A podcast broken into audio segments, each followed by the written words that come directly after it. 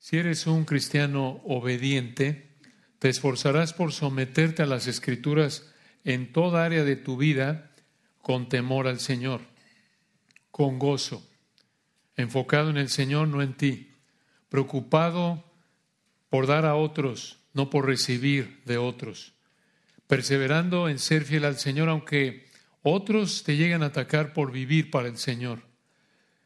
Esto es lo que segundo de Samuel nos enseña.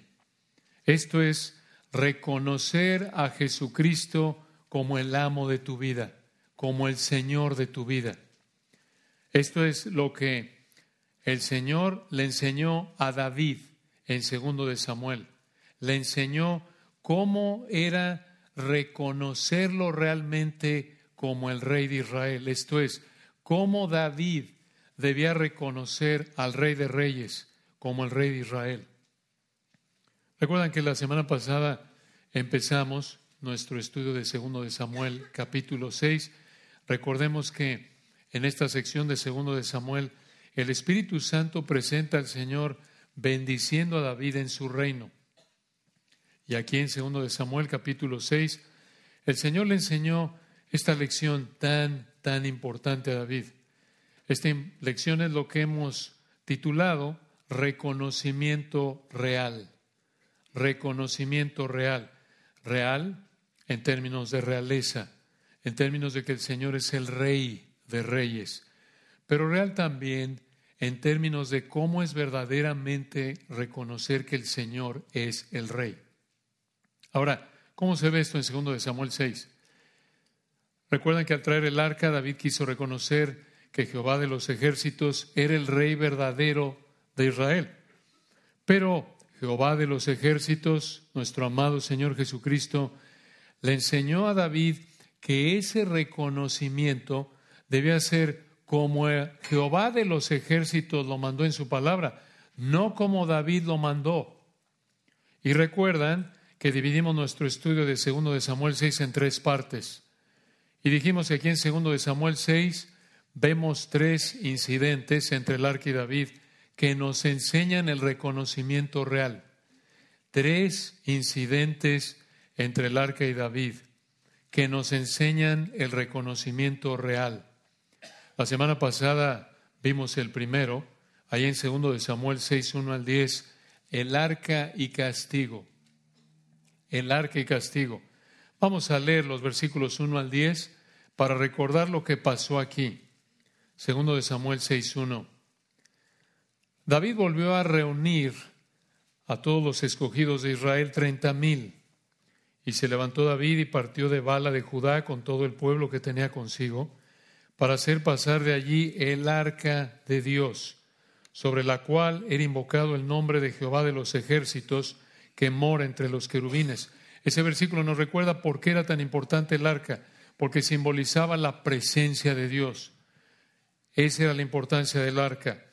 ¿Recuerdan? Era el artículo más, más importante en la adoración de Israel hacia Dios en esa época bajo la ley. Versículo 3, segundo de Samuel 6.3. Pusieron el arca de Dios sobre un carro nuevo, la llevaron a la casa o de la casa de Abinadab, que estaba en el collado, y Usa y Ahío, hijos de Abinadab, guiaban el carro nuevo. Dos veces la palabra, la frase carro nuevo, recuerdan, mostrando que David pecó en esto, aunque aparentemente fue noble, honorable su deseo de transportar el arca en un carruaje nuevo. Explicamos que en Números capítulo 4 dice, Dios mandó que el arca se debía transportar por los levitas, en particular los coatitas, que eran parte de la tribu de Leví, y debían transportarla con varas, jamás tocarla, incluso los coatitas. Aquí pecó David. Versículo 4, segundo de Samuel 6, 4. Y cuando lo llevaban de la casa de Abinadab, que estaba en el collado, con el arca de Dios, ahí iba delante del arca. Y David y toda la casa de Israel danzaban delante de Jehová con toda clase de instrumentos de madera de haya, con arpas, salterios, panderos, flautas y címbalos, algo apropiado para esa cultura. En ese momento, explicamos esto, versículo 6, cuando llegaron a la era de Nacón, Usa extendió su mano al arca de Dios y la sostuvo porque los bueyes tropezaban. El furor de Jehová, versículo 7, se encendió contra Usa y le hirió allí Dios por aquella temeridad en el hebreo irreverencia y cayó allí muerto junto al arca de Dios. Trágico. Y noten después de este despliegue de la gloria de Dios manifestada en su santidad, vean el temor de David que fue apropiado, versículo 8, y se entristeció, o mejor del hebreo, se enojó David aparentemente porque él era el responsable primordial en esto. En el 8, y se entristeció David por haber herido Jehová Usa. Y fue llamado a aquel lugar Pérez Usa hasta hoy. Y temiendo David a Jehová aquel día dijo, ¿cómo ha de venir a mí el arca de Jehová? De modo que David no quiso traer para sí el arca de Jehová a la ciudad de David y la hizo llevar David a casa de Obed Edom Geteo. Entonces, este es el primero de tres incidentes entre el arca y David que nos enseñan el reconocimiento real, el arca y castigo. Hasta ahí llegamos la semana pasada. Ahora vayamos al segundo de tres incidentes entre el arca y David que nos enseñan el reconocimiento real. Y vean aquí, en los versículos 11 al 15, el arca y bendición. El arca y bendición. Versículos 11 al 15. Continúa aquí el Espíritu de Dios en 2 de Samuel 6:11 y dice, y estuvo el arca de Jehová en casa de Obed Edom Geteo tres meses. Y bendijo Jehová a Obed Edom y a toda su casa. Vean la gracia del Señor en esto. Obviamente es sobrenatural. Ahora, ¿cómo fue esta bendición sobre Edom, sobre Obed Edom y toda su familia? Parece que primordialmente fue bendición física, bendición material. Esto lo decimos por dos razones. Número uno, así vemos la bendición en el Antiguo Testamento. Es probable que también haya sido bendición espiritual, pero probablemente se vio esta bendición en salud, posesiones, ganado, cosechas, bebés saludables. Y vean, ahí en el versículo 12, la segunda razón por la que decimos que fue bendición física, segundo de Samuel 6:12, fue dado aviso al rey David diciendo, Jehová ha bendecido la casa de Obed Edom. Esto muestra que la bendición se veía y vean en dónde se veía esa bendición. Y todo lo que tiene. Vean lo que le dijeron a David. Versículo 12. Fue dado aviso al rey David diciendo, Jehová ha bendecido la casa de Obed Edom y todo lo que tiene son posesiones. Esto es tangible, esto es material. Lo podían ver, por eso dijeron, oye, Dios ha bendecido a Obededom. ¿Por qué? ¿Sabían por qué? Versículo 12. A causa del arca de Dios. Y vean la respuesta de David al final del versículo 12. Entonces David fue y llevó con alegría. Esta palabra hebrea traducida alegría se refiere a que David estaba muy contento y lo demostraba. Y vean lo que hizo David al final del 12. Entonces David fue y llevó con alegría el arca de Dios de casa de Obed Edom a la ciudad de David, Jerusalén. Ahora, esto de que el Señor bendijo a Obed Edom y a su familia por haber tenido el arca con ellos, fue lo opuesto a lo que el Señor hizo en primero de Samuel capítulo 5 y 6 con los filisteos. ¿Se acuerdan? Cuando allá en 1 Samuel capítulo 5 y 6 el Señor trajo enfermedad y muerte sobre los filisteos porque ellos tenían el arca. Y en este caso, segundo de Samuel 6:12, por esta bendición sobre la casa de Obededom, aparentemente David interpretó que el Señor ya no estaba enojado como cuando el Señor mató a Usa. Por eso David decidió llevarse el arca. Pero Aquí David hizo varios cambios para transportar el arca. Y esto lo vemos en el pasaje paralelo, el pasaje que describe el mismo acontecimiento con otros detalles. Véanlo en primero de Crónicas capítulo 15. O pueden escucharlo, pero estamos aquí en primero de Crónicas 15, nos da más detalles de lo que pasó en segundo de Samuel 6, segundo de Samuel, primero, segundo de Reyes, y llegan a primero de Crónicas 15. Primero de Crónicas 15. Este capítulo muestra el cuidado de David hacia el arca. Vean cómo demostró aquí David su temor al Señor después de que el Señor mató a Usa por haber tocado el arca. Primero de Crónicas 15.1. Dice así el texto, primero de Crónicas 15.1. Hizo David también casas para sí en la ciudad de David y arregló un lugar para el arca de Dios y le levantó una tienda.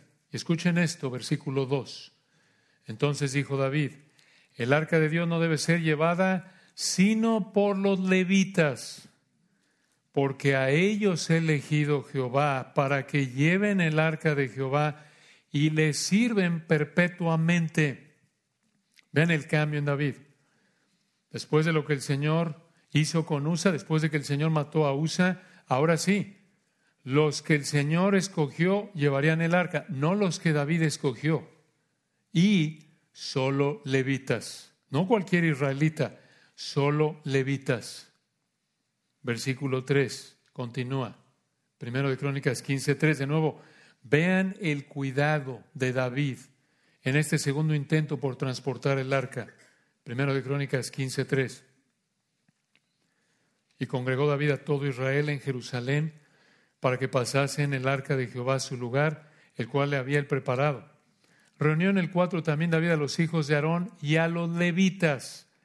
Y les dijo, bajen ahí al versículo 12, primero de Crónicas 15, 12, nos da los detalles ahí del versículo 3 al 11, quienes fueron por nombre, y les dijo en primero de Crónicas 15, 12, vosotros que sois los principales padres de las familias de los levitas, santificaos, esto es, prepárense conforme a lo que Dios ha mandado en la ley para poder cumplir con esta labor de una manera agradable a Dios. Continúa en el 12, santificaos vosotros y vuestros hermanos y pasad el arca de Jehová Dios de Israel al lugar que le he preparado. Vean esto, no solo levitas, sino levitas santificados, preparados.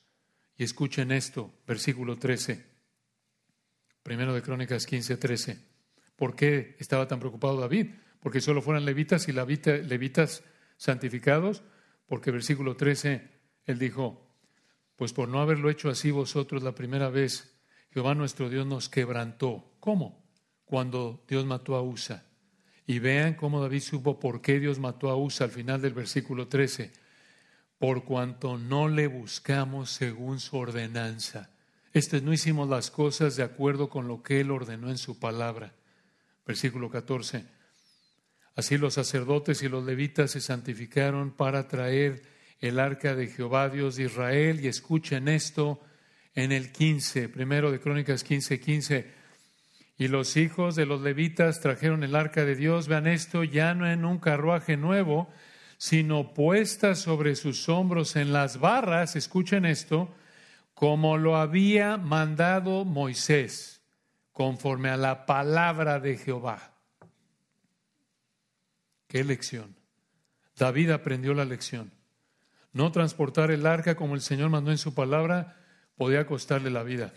Le costó la vida de un hombre, Usa.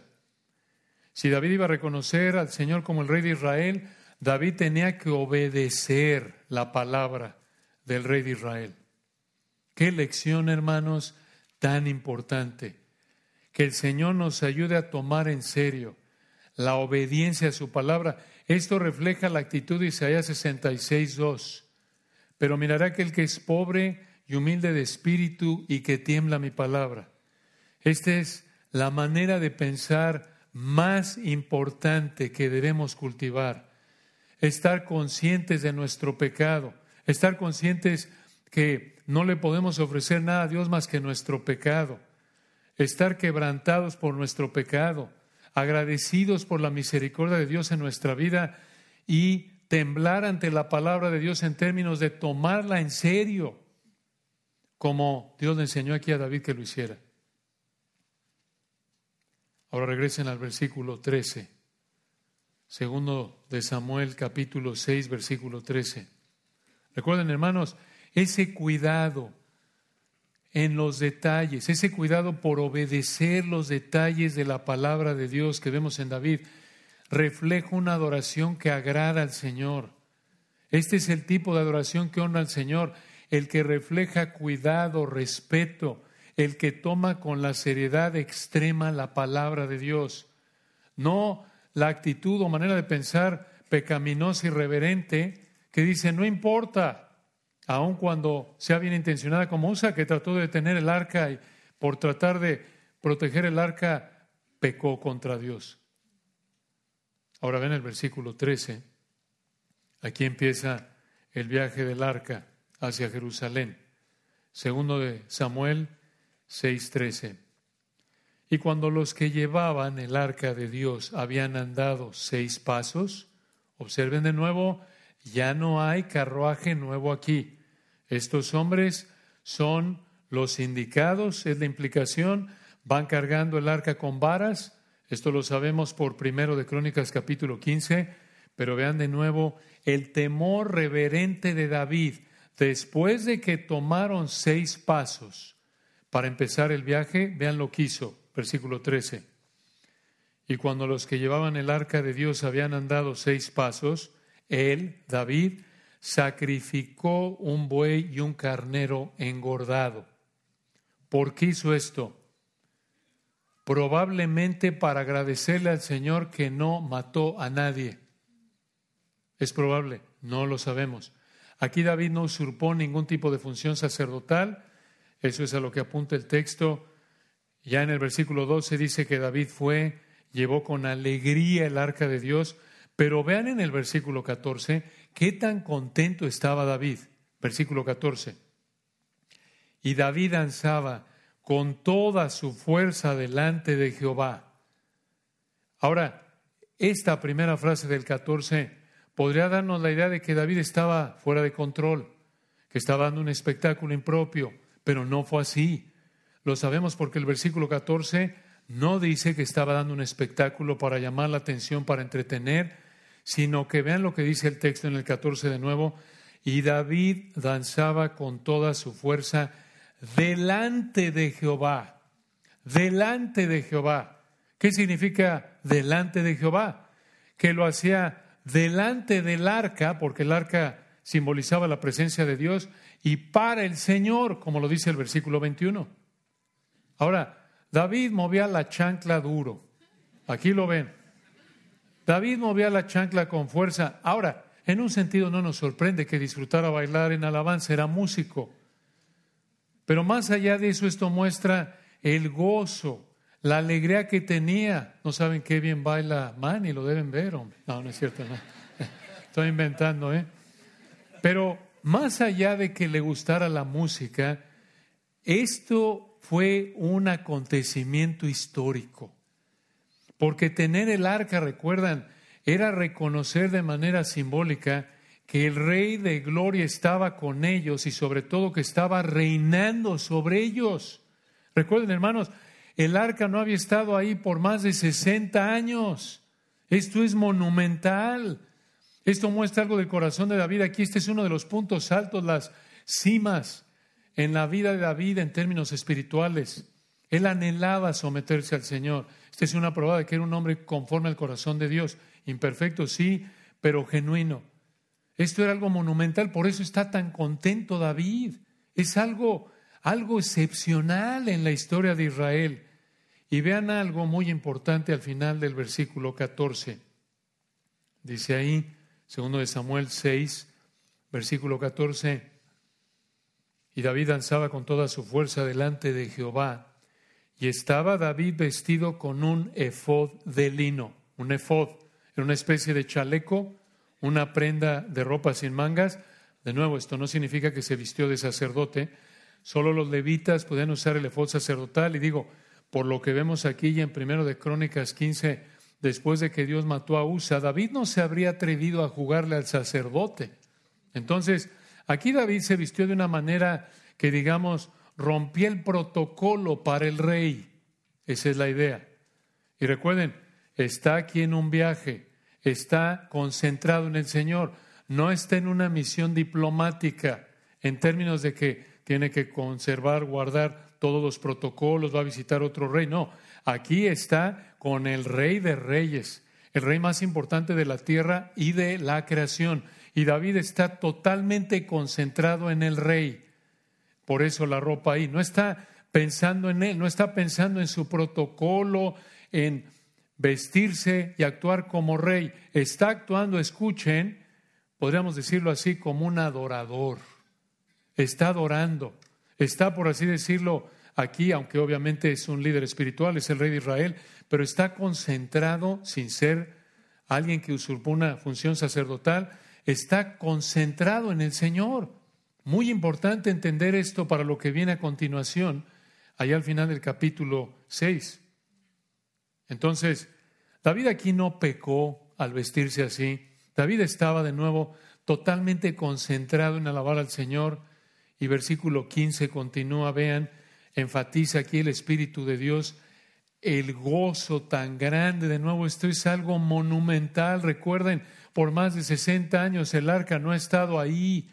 Versículo 15, así David y toda la casa de Israel conducían el arca de Jehová con júbilo y sonido de trompeta. La idea aquí es que David y Israel estaban desbordados de gozo. Una ilustración eh, muy pequeña del gozo que vivían en términos nacionales, algo así como cuando un país celebra que su equipo de fútbol ganó el mundial. Los hermanos de Argentina lo han visto en su país de origen, otros de nosotros, de México y otros países, creo que seguiremos viéndolo en otros países, no en nuestros países de origen. Pero eso les da una idea. Esto, esta es una celebración nacional. Si hubiera sido el siglo XXI, las calles, habrían parado la ciudad, digamos, de Jerusalén, eh, hoy día, como hoy día cuando pasa algo así tipo el mundial, que, que se paraliza la ciudad, hasta el país, ¿no? En algunos casos. Pero claro, para Israel, esto fue algo incomparable, mucho, mucho más importante que obviamente ganar un mundial. Fue como si le estuvieran dando la bienvenida al Señor, llegando como el verdadero rey de Israel a reinar a Jerusalén representado por el arca. Fue, por así decirlo, algo así como cuando nuestro amado Señor entró a Jerusalén en el domingo de Ramos y decían a una semana de su crucifixión, recuerdan, Osana al hijo de David, bendito el que viene en el nombre del Señor. Esa es la idea. Entonces, aquí en segundo de Samuel capítulo 6 vemos tres incidentes entre el arca y David que nos enseñan el reconocimiento real. Ya vimos en primer lugar el arca y castigo, versículos 1 al 10. Ya vimos en segundo lugar el arca y bendición en los versículos 11 al 15. Y vean en tercer lugar el arca y menosprecio. El arca y menosprecio, versículos 16 al 23. Dice aquí, segundo de Samuel 6, 16. Cuando el arca de Jehová llegó a la ciudad de David, esto fue después de un viaje de unas 10 millas, 16 kilómetros. Versículo 16, cuando el arca de Jehová llegó a la ciudad de David, aconteció que Mical, hija de Saúl, miró desde una ventana y vio al rey David que saltaba y danzaba delante de Jehová y le menospreció en su corazón. ¿Qué está pasando aquí? Bueno, el texto nos da una pista, versículo 16. Vean cómo se refiere aquí el Espíritu Santo a Mical, como hija de Saúl. ¿Por qué? ¿Se nos olvidó? ¿Se le olvidó a la audiencia original? No, porque aquí, por lo que vemos en este capítulo, Mical es descrita como la hija de Saúl porque estaba actuando como su papá Saúl. ¿Cómo? De manera soberbia, de manera mundana, de manera carnal, en lugar de estar gozosa por el arca, como David. Y versículo 15, como toda la casa de Israel. Esto es prácticamente, la idea es que todo el país se está desbordando de gozo, pero Mical está menospreciando a David porque estaba bailando, dice el versículo 16. Esto demostró esa manera de pensar de su papá, Saúl, que fue caracterizado, Saúl recuerdan, en primero de Samuel estudiamos por su soberbia, su mundanalidad. En lugar aquí de que Mical estuviera gozosa por el arca, porque, eh, porque había llegado el Señor, por así decirlo, representado en el arca, despreció a David, porque David no actuó con el protocolo de un rey honorable. Y esto lo sabemos por el versículo 20, que veremos si Dios quiere en un momento. Pero el versículo 16 nos prepara para lo que viene al final del capítulo. Pero vean ustedes el 17. Aquí viene el final del viaje del arca, segundo de Samuel 6, 17. Metieron pues el arca de Jehová y la pusieron en su lugar en medio de una tienda que David le había levantado. Y sacrificó David holocaustos. Recuerden, los holocaustos eran animales que eran matados y se quemaban totalmente, simbolizando dedicación total. Aquí David expresó dedicación total en esta demostración, esta expresión de adoración al sacrificar estos animales y quemarlos totalmente. Y además dice el texto, vean en el 17, sacrificó David holocaustos y ofrendas de paz. Las ofrendas de paz eran animales que mataban, simbolizando una relación de paz con el Señor. Aquí David está expresando, vean dónde lo hizo al final del 17, delante de Jehová, delante del arca, porque el arca de nuevo simbolizaba la presencia de Dios. Aquí en el 17, David está concentrado en el Señor, está adorando al Señor, está exaltando al Señor. Es hermoso ver su enfoque aquí de nuevo. Este es uno de los puntos altos espirituales en la vida de David, demostrando una devoción total, no pensando en Él, incluso en la ropa como lo vemos, está pensando en el Señor, está pensando en estar dedicado junto con Israel, es la idea aquí, por implicación Él es el líder espiritual, aquí está operando como un líder espiritual para Israel, de nuevo, sin usurpar la función de un sacerdote, Él está a través de estos sacrificios, holocaustos, expresando, Señor, estamos totalmente dedicados a ti, nos sometemos a ti, por eso hay paz entre tú y nosotros, Señor, es la idea. Pero vean también lo que hizo en el 18. Vean esto, hermanos, de nuevo. Aquí David está, por así decirlo, caminando en las alturas de la espiritualidad. Vean esto, esto es hermoso. En el 17 lo vemos concentrado en él. Ya lo vimos desde atrás, en el 16, lleno de gozo lleno de gozo en el 17, concentrado en estas expresiones de adoración, gozoso por el arca que está ahí, sacrificando, adorando al Señor, versículo 17. Y en el 18 vean esto.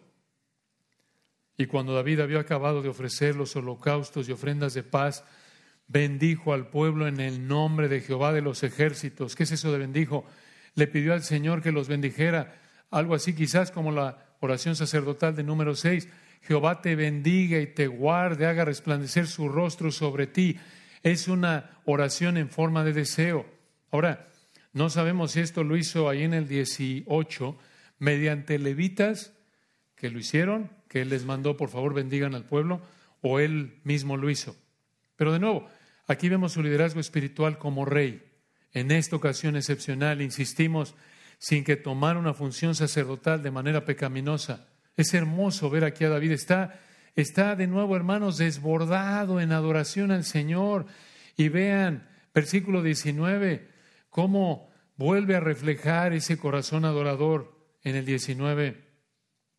Y repartió a todo el pueblo y a toda la multitud de Israel, así a hombres como a mujeres, a cada uno un pan y un pedazo de carne y una torta, no torta de pierna, hermanos, no se les agua la boca. Este es un pan, pan de pasas, y se fue todo el pueblo, cada uno a su casa. Esto habría sido una especie de símbolo, como alguien dijo, de la bendición del Señor, porque el Señor estaba en medio de ellos simbolizado por el arca. Ahora, vean de nuevo el texto en el 19. Repartió a todo el pueblo y a toda la multitud de Israel hacia hombres como mujeres, a cada uno un pan y un pedazo de carne y una torta, un pan de pasas. Habría necesitado muchos animales, panes de pasas para darle a todo Israel. Esto habría tardado, pero esto estuvo muy bien organizado. en obediencia a las escrituras. Esto lo sabemos de nuevo por el pasaje paralelo, primero de Crónicas capítulo 16. Pueden escuchar lo que dice ahí al final del 16, versículos 37 al 40. Primero de Crónicas 16, o verlo ahí 37 al 40 de nuevo. Hermanos, esto es algo monumental. Por eso incluso en Primero de Crónicas 16, en el 7, Primero de Crónicas 16, 7, entonces en aquel día David comenzó a clamar a Jehová por mano de Asaf y de sus hermanos y escribieron un salmo. Y ahí está en el 16, 8, alabad a Jehová, invocad su nombre, dad a conocer en los pueblos sus obras, cantad a él, cantad de salmos, hablad de todas sus maravillas y sigue. Esto es hermoso, vean en el 26, primero de Crónicas 16, 26, parte de ese salmo. Porque todos los dioses de los pueblos son ídolos, mas Jehová hizo los cielos. Y ahí abajo dice en el versículo 36, primero de Crónicas 16, 36, Bendito sea Jehová Dios de Israel, de eternidad, eternidad. Y dijo todo el pueblo, amén, y alabó a Jehová. 37 y dejó allí, delante del arca del pacto de Jehová, a Asab y a sus hermanos, para que ministrasen de continuo delante del arca cada cosa en su día. Y en el 38, y Obededom y a sus 68 hermanos, y a Obededom, hijo de Jedutún, y a Osa como porteros. Y en el 39, asimismo al sacerdote Sadoc y a los sacerdotes sus hermanos, delante del tabernáculo de Jehová en el lugar alto que estaba en Gabaón. Y escuchen esto, versículo 40. ¿Para qué? Propósito. Para que sacrificasen continuamente a mañana y tarde holocaustos a Jehová en el altar del holocausto. Hermanos, esto es monumental. Por más de 60 años no había estado el arca. E incluso por más de 60 años no habían cumplido con los sacrificios que mandó Dios en la ley, por ejemplo, allá en Levítico, capítulos 1 al 7. Esto es monumental. Esto es no solo traer el arca. Está aquí David reinstituyendo, aplicando, regresando a la palabra de Dios al establecer los sacrificios que Dios mandó ahí atrás en Levítico. Esto es una ocasión monumental. Y vean esto, lo más importante en todo esto, ¿cómo hicieron esto? Versículo 40, primero de Crónicas 16, 40, para que sacrificasen continuamente, a mañana y tarde, holocaustos a Jehová en el altar del holocausto, conforme a todo lo que está escrito en la ley de Jehová que él prescribió a Israel. Otra vez, esta es la lección primordial de segundo de Samuel 6. El Señor sí quería que David lo adorara, pero que lo adorara, que lo reconociera como rey, conforme a todo lo que esté escrito en la ley de Jehová que él prescribió a Israel. Entonces, la celebración, regresando a segundo de Samuel 6, la celebración es gloriosa aquí. Adoración al Señor, gozo en el Señor oración al Señor, bendición del Señor, gracia del Señor, vista en la abnegación y generosidad de David, y todo esto hecho en obediencia a la palabra del Señor. Aquí David ilustra cómo debemos vernos como cristianos obedientes. Debemos obedecer las escrituras. Esto prácticamente es una buena ilustración de un creyente lleno del Espíritu. Cuando estamos llenos del Espíritu, la palabra de Cristo mora en abundancia en nosotros, Colosenses 3:16. Esto es, nos controla, somos obedientes a ella y eso, cuando eso sucede, somos llenos del Espíritu, Efesios 5:18. Y cuando somos llenos del Espíritu se manifiesta en alabanza, en gozo, hablando entre vosotros con salmos, himnos, cánticos espirituales, gratitud al Señor. Estamos pensando en otros, sometiéndonos unos a otros en el temor de Dios. Efesios 5, 18 al 21. Prácticamente lo que manifestó aquí David. Esto es hermoso.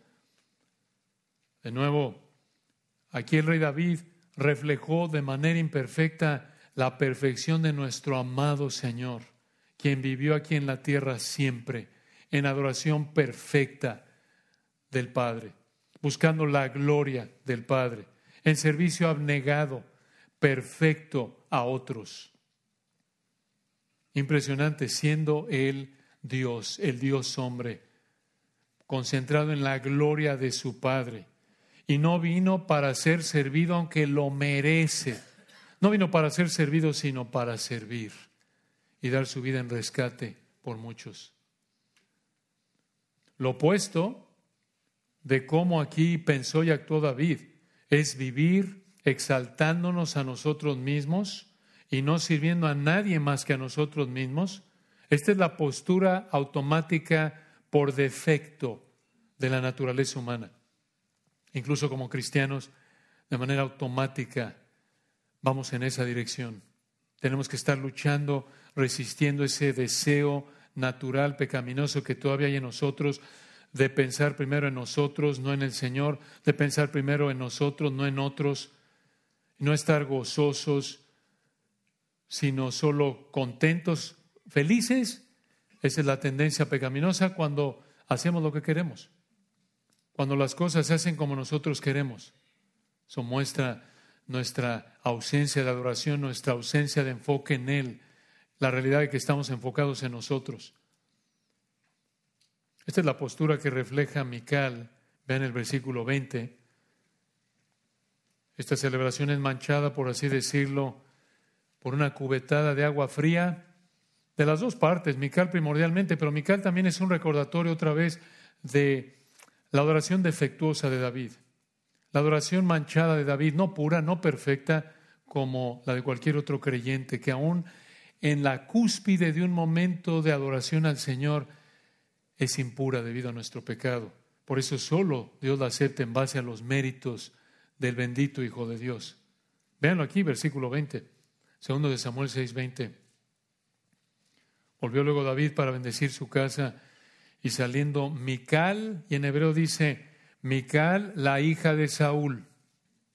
Mical, la hija de Saúl, en el 20, a recibir a David, dijo, cuán honrado ha quedado hoy el rey de Israel descubriéndose hoy delante de las criadas de sus siervos, como se descubre sin decorum cualquiera.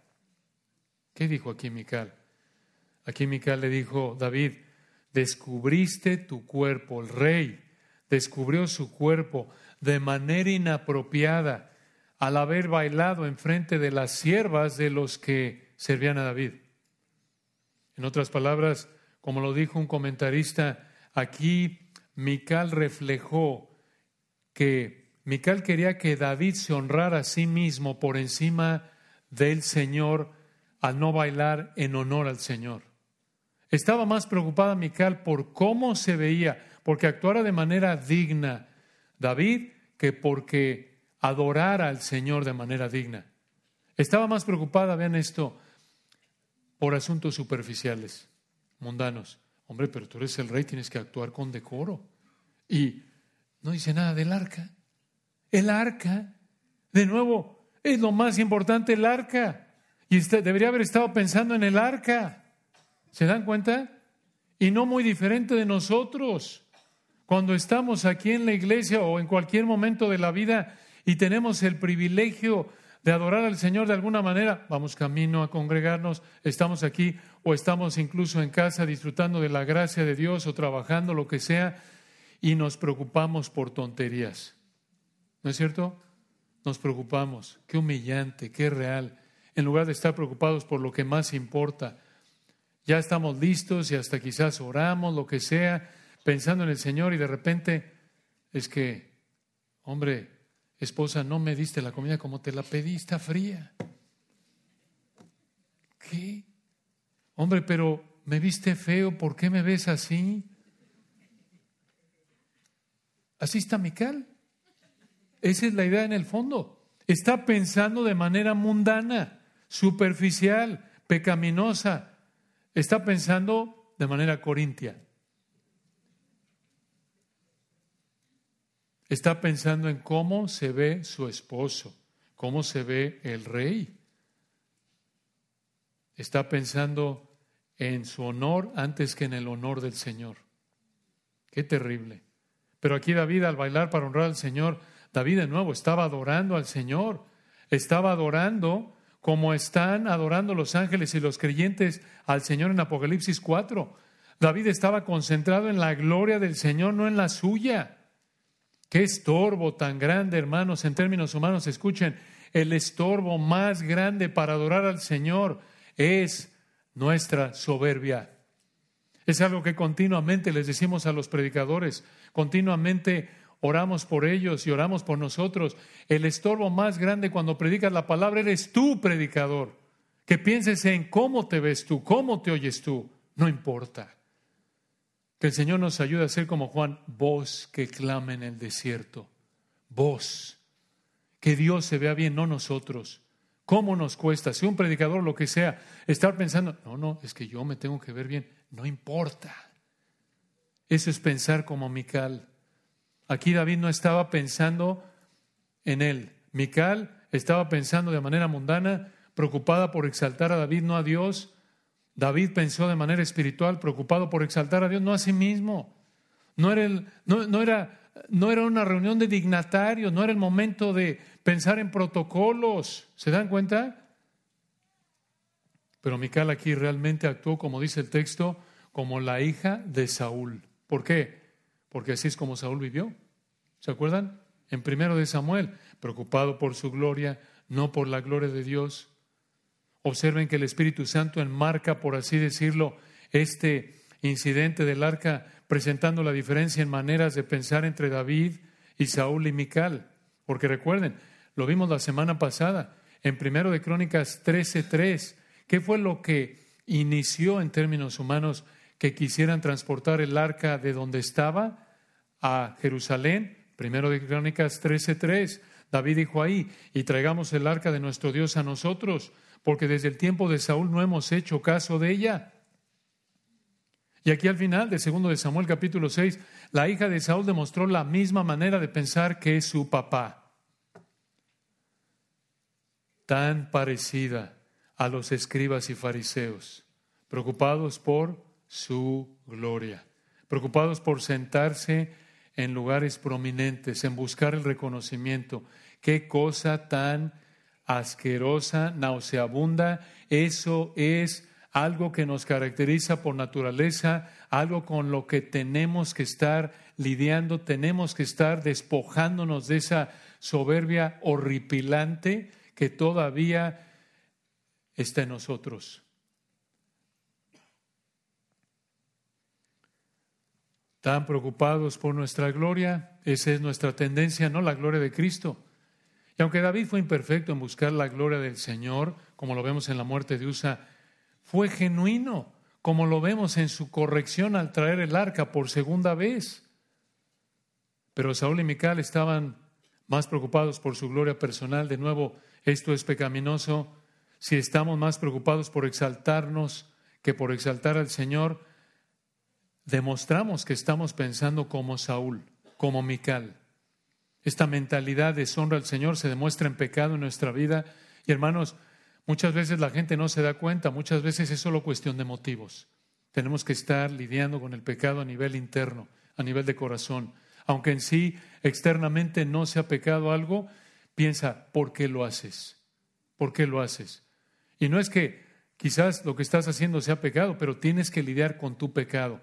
Deja de buscar hacer algo para exaltarte a ti mismo.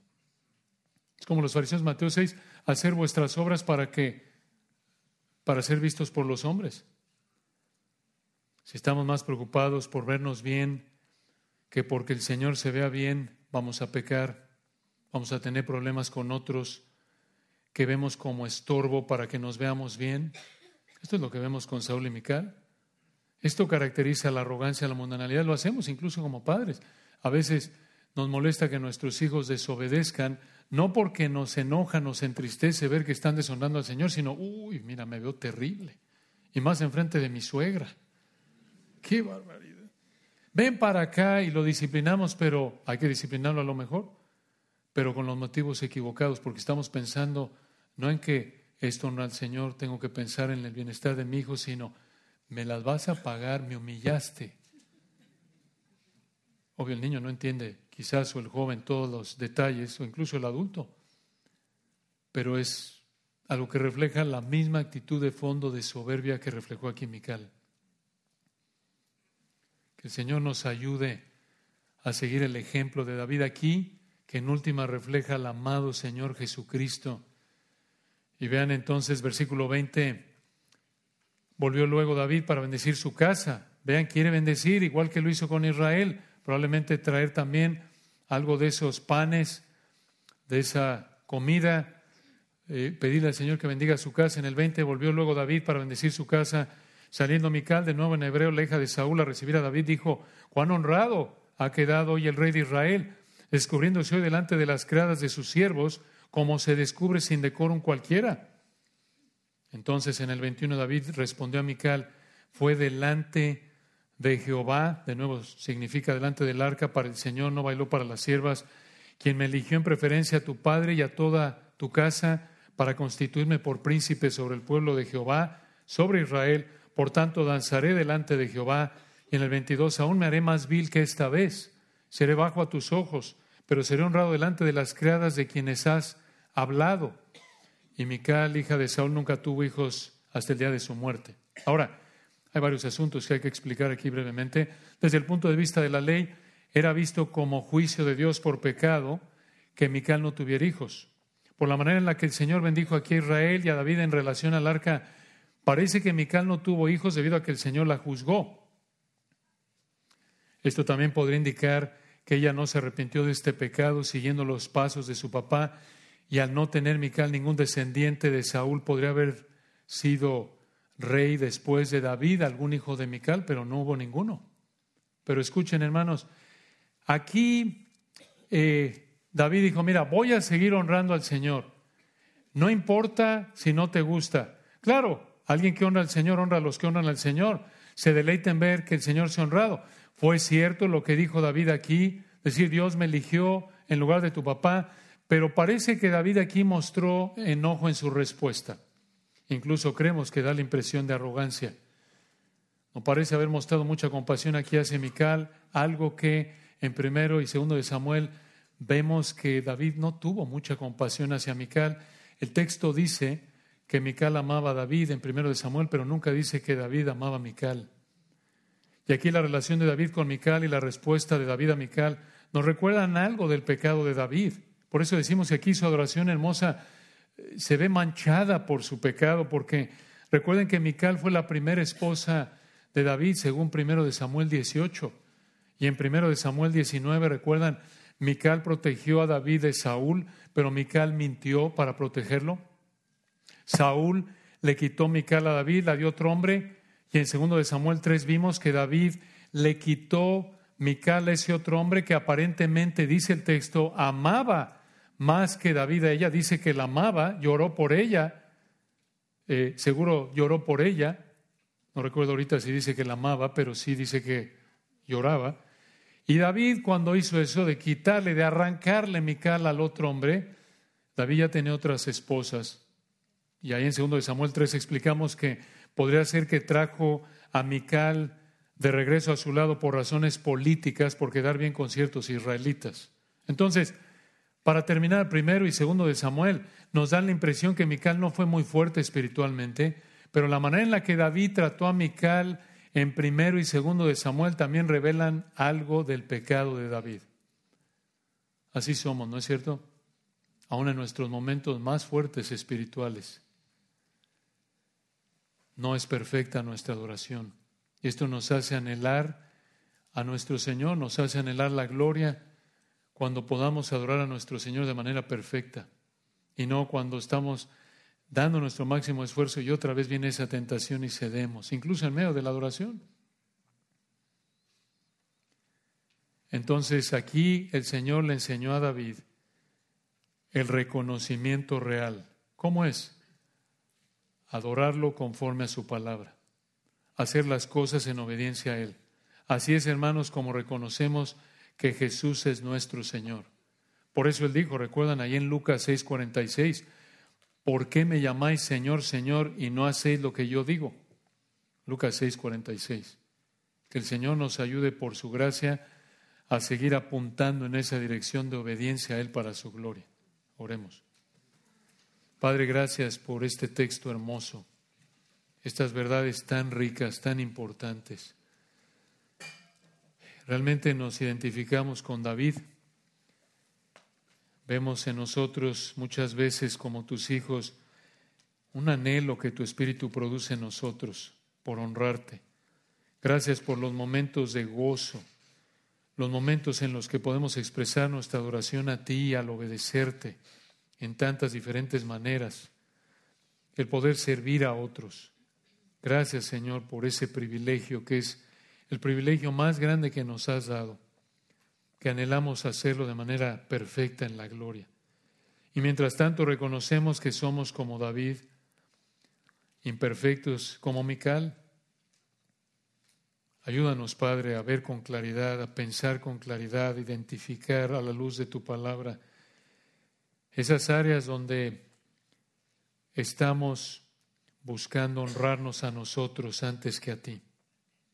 Aunque se vea quizás externamente muy bien, como un carruaje nuevo para el arca, que no nos engañemos, no tratemos de justificar nuestro pecado, sino que realmente sometamos nuestra vida a la evaluación de tu palabra y ayúdanos a identificar, aún en esos rincones más profundos de nuestro corazón, esa área de pensamientos, motivos, por qué hacemos lo que hacemos, para poder buscar, conforme a lo mejor de nuestra capacidad, por el poder de tu Espíritu, demostrar nuestro amor, nuestra adoración a ti de la manera más pura posible mientras estamos en estos cuerpos de pecado. Gracias, Señor, por tu palabra Gracias porque tú eres el Rey de Reyes a quien damos la gloria hoy. Amén.